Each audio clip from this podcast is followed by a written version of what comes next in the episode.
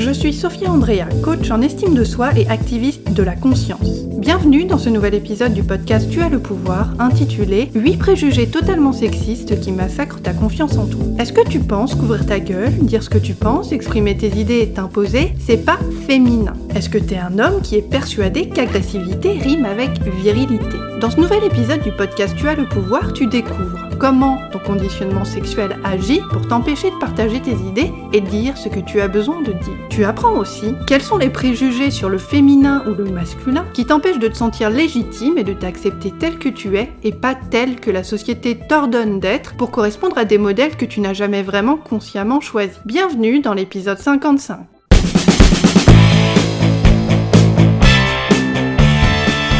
Je suis Sophia Andrea, je suis coach en estime de soi et activiste de la conscience. Tu écoutes le podcast Tu as le pouvoir. Chaque mardi, je décrypte pour toi les mécanismes de la confiance en toi pour t'aider à surmonter tes blocages mentaux et arrêter d'être trop gentille. Je te dévoile les stratégies, les techniques et les tactiques puissantes dont tu as cruellement besoin pour parvenir à t'imposer avec tact et intégrité tout en respectant qui tu es. Visite mon site internet et apprends à prendre confiance en toi à l'adresse www.tuaslepouvoir.com. Je vais commencer cet épisode par un petit rappel, ô combien salutaire. Ce rappel concerne ton style de communication au quotidien, c'est-à-dire la manière dont tu abordes tes relations avec ton boulanger, tes collègues ou ta voisine de palier, Mme Da Silva, qui veut tout le temps que tu viennes boire un petit verre de Porto chez elle. Avant de te parler des 8 préjugés totalement sexistes qui massacrent ta confiance en toi, j'aimerais que tu gardes ce que je vais te dire à l'esprit et que tu y penses. Dans toutes les situations de ton quotidien, toi et moi, on a une façon de réagir qui est instantanée, automatique, préprogrammée. C'est en fait une sorte de réglage par défaut, un mécanisme, une réponse, un réflexe. Comme le réglage de ta télé ou ton micro-ondes par exemple. Ça, c'est ton style de communication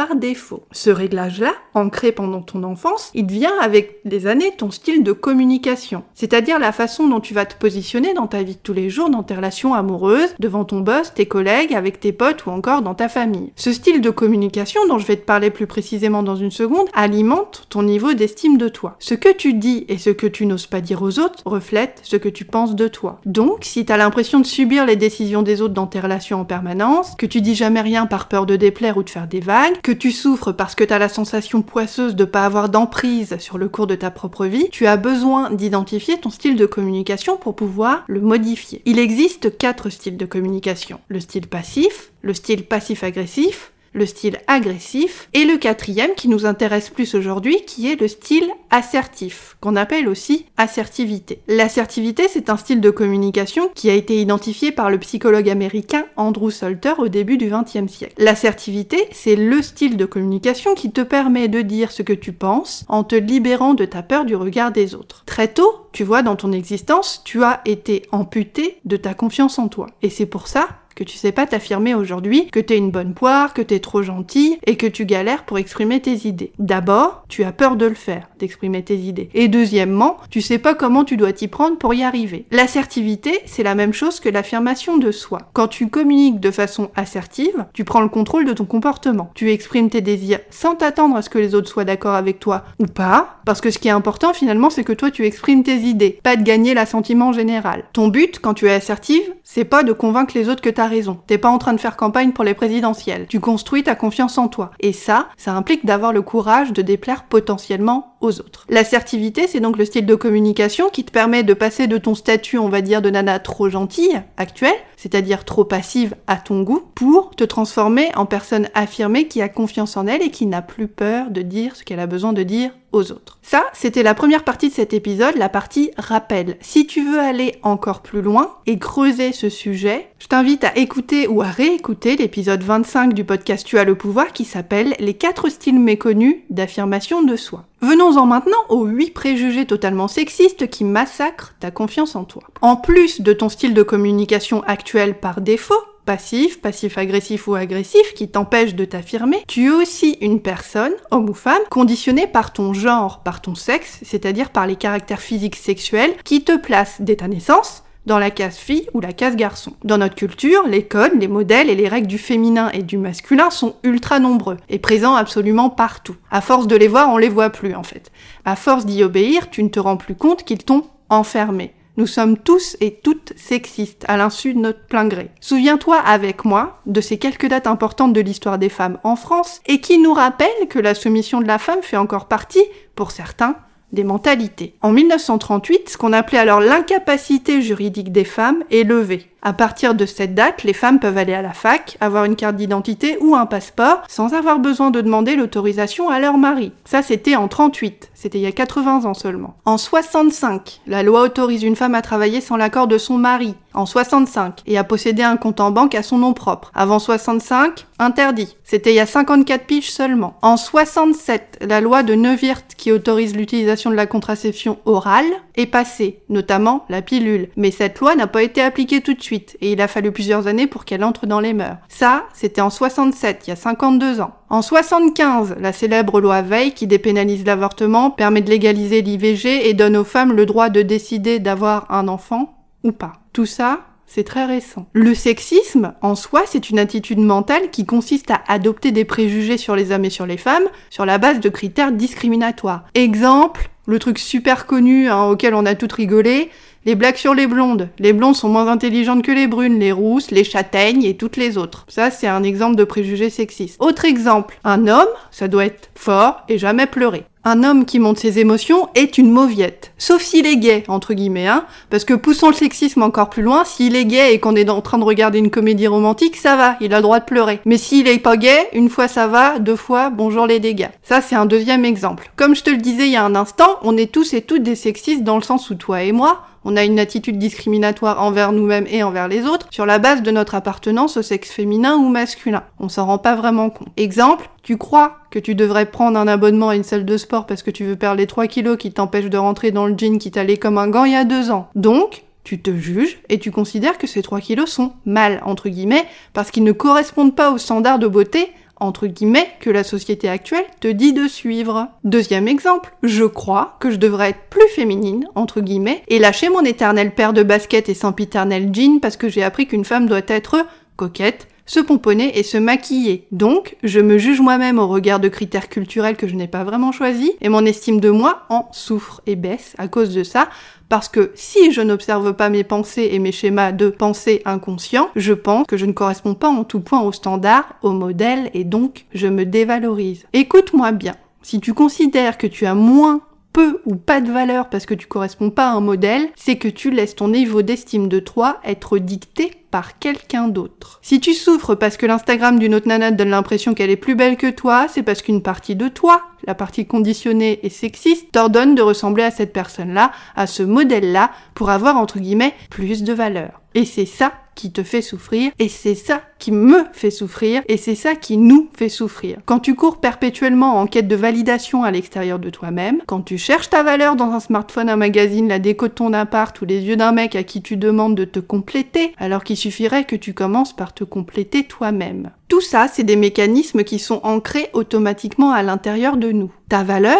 en réalité, tu l'as déjà à l'intérieur de toi depuis ta naissance et absolument personne ne peut te l'enlever. Voici quatre préjugés totalement sexistes qui massacrent ta confiance en toi si tu es une femme. Numéro 1, tu crois que ton rôle en tant que femme c'est d'être au service des autres. Parmi les clientes que j'accompagne pour apprendre à s'affirmer, nombreuses sont les femmes qui ont été élevées dans une famille où le sexisme était aussi naturel que l'air pour respirer. Ces femmes ont appris à n'avoir qu'une vision, on va dire utilitariste d'elles-mêmes et souffrent de pas trouver de temps pour elles-mêmes par exemple. Et quand elles en trouvent enfin du temps pour elles, elles culpabilisent d'y prendre du plaisir et de la joie. Est-ce que toi, par exemple, tu fais partie de ces femmes-là? Préjugé numéro 2, tu crois que pour avoir de la valeur, tu dois être dans une relation amoureuse. Donc, qu'être célibataire, c'est un petit peu comme être une pestiférée. Encore une fois, t'as peut-être appris, par le biais de ton éducation, qu'une femme doit, entre guillemets, être avec quelqu'un, entre guillemets, au risque de te transformer en vieille fille, encore une fois, entre guillemets. Une de mes meilleures amies, Anso, qui a passé le cap des 35 ans il y a peu, était dans ce cas-là, littéralement obsédée par le fait de trouver quelqu'un et d'avoir un gamin avant ses 35 ans, sous peine d'avoir, entre guillemets, raté sa vie, et encore bien pire,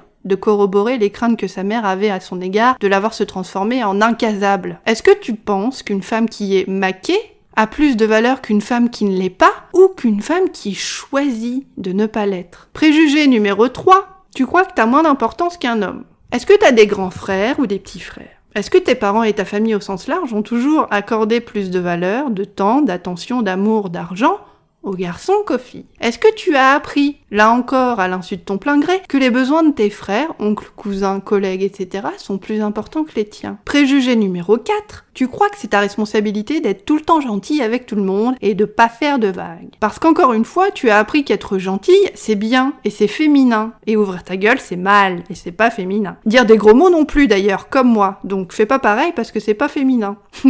tu dois en fait te contenter de regarder tes chaussures à talons en rougissant timidement derrière ton sourire Colgate en attendant que ton prince charmant vienne te sauver sur son cheval blanc. Est-ce que t'as appris qu'être gentille, c'était ton rôle en tant que femme? Et quand je dis être gentille, je te parle d'obéir, de bien faire tout comme on t'a dit, de faire passer tout le monde avant toi et de ne pas faire de vagues au risque de paraître irrespectueuse mal poli. Si tu te reconnais dans cette description, tu fais probablement partie des millions de nanas trop gentilles qui se sentent obligées d'étrangler leurs sentiments pour ne pas déplaire aux autres. Ce sont ces femmes trop gentilles qui veulent arrêter d'être trop gentilles que j'aide en coaching au quotidien. Ne t'inquiète pas, ça se soigne le syndrome de la bonne fille. J'en suis moi-même la preuve vivante. Je suis une ancienne bonne poire en cure de désintox et je compte bien t'aider à faire de même. D'ailleurs, si tu veux aller plus loin, rendez-vous sur mon site internet www.tuaslepouvoir.com, rubrique Travailler avec moi. Je te propose une session révélation de 30 minutes gratuite pour commencer à te débloquer. Pour en bénéficier, envoie-moi un email à l'adresse sophia, s o p h i a Tu n'as pas à rester toute seule à baliser dans ton coin. Moi, je suis coach en estime de soi et je suis là pour t'aider à apprendre à t'imposer. Et bien sûr, si t'es un homme, toi aussi t'as le droit à ta plâtrée de clichés sexistes à te coltiner tous les jours. Voici quatre préjugés totalement sexistes qui massacrent ta confiance en toi si tu es un homme. Numéro 1, un homme doit se montrer agressif, conquérant et être un winner. Numéro 2, un homme doit être un leader et faire obéir les autres. Numéro 3, un homme n'a pas le droit d'avoir des besoins. C'est le roc où les autres s'appuient. Il n'a pas le droit de flancher. S'il craque, c'est une mauviette. Sauf s'il est gay, hein, comme je disais tout à l'heure. Parce que poussons le sexisme encore plus loin, s'il est gay et que t'es en train de regarder une comédie romantique, ça va, il a le droit de pleurer le mec. Mais s'il est pas gay, une fois ça va, deux fois, bonjour les dégâts. Quatrième préjugé totalement sexiste qui massacre ta confiance en toi si t'es un mec, un homme, un vrai, comme dans les pubs pour la mousse à raser ou les grosses bagnoles qui font vroom vroom et plein de fumée toute noire, alors que toi t'es en train de traverser sur un passage piéton et qui font aussi, il faut le dire, office de substitut phallique pour les crétins qui sont assez riches et cons pour se les acheter en pensant que ça nous impressionne, nous, les femmes, nous le charme, comme dirait un célèbre chanteur dénommé Julio, que je préfère prononcer personnellement Julio parce que ça fait ringard et que ça me fait marrer, parce que Julio Iglesias en espagnol ça veut dire Jules Église, et que c'est vraiment pourri comme nom quand on y pense une fois que c'est traduit en français. Je disais donc un homme, un vrai, un comme dans la pub pour la mousse à raser, un vrai homme ne demande pas d'aide. S'il a besoin d'aide, ça veut dire que c'est un loser, entre guillemets. En fait, quand tu regardes bien, que tu sois un homme ou que tu sois une femme, t'es forcément coincé dans des préjugés sexistes qui te font du mal à toi et qui te font juger les autres. Et évidemment, une fois que tu te juges à l'aune de ces préjugés sexistes, ton estime de toi est susceptible d'en prendre un coup. Parce que tu te compares et potentiellement tu te dévalorises. La femme est coincée dans des schémas d'obéissance passif, tandis que l'homme est coincé dans des schémas d'agressivité. Mais finalement, au-delà du fait d'être un homme ou d'être une femme, ce qui compte par rapport à ce que je te disais tout à l'heure, en ce qui concerne l'histoire du droit des femmes en France, c'est surtout que toi tu t'autorises à être qui tu es et à dire ce que tu as besoin de dire, à qui tu as besoin de le dire. À partir du moment où tu t'empêches d'être toi-même parce que tu penses que tu correspondras plus à ce que les autres attendent de toi, ou que tu seras plus aimé, ou que tu seras abandonné, tu perds ton pouvoir de combattre les clichés sexistes dans lesquels tu vis, et donc de changer la culture dans laquelle tu évolues. La culture des médias, la culture des standards, la culture des modèles imposés. Donc la question que tu dois te poser aujourd'hui, c'est la suivante. Est-ce que je m'empêche d'être qui je suis, de dire ce que j'ai besoin de dire, de faire ce que j'ai envie de faire, parce que je suis une femme? Comment est-ce que tu peux commencer à t'affirmer et à modifier ton comportement pour correspondre à la vision que tu as de la femme que tu es déjà à l'intérieur de toi, que tu as peur de montrer aux autres et que tu veux être?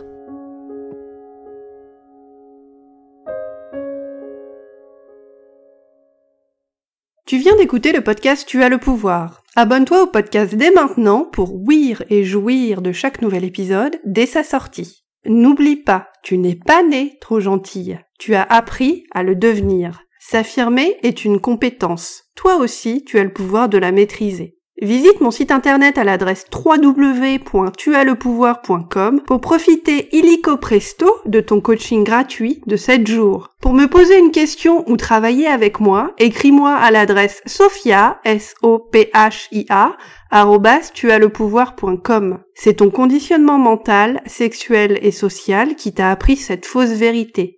S'écraser, c'est être aimé. Déconditionne-toi, désobéis, rééduque-toi. Ta plus grande liberté, c'est de te foutre superbement de ce que les autres pensent de toi.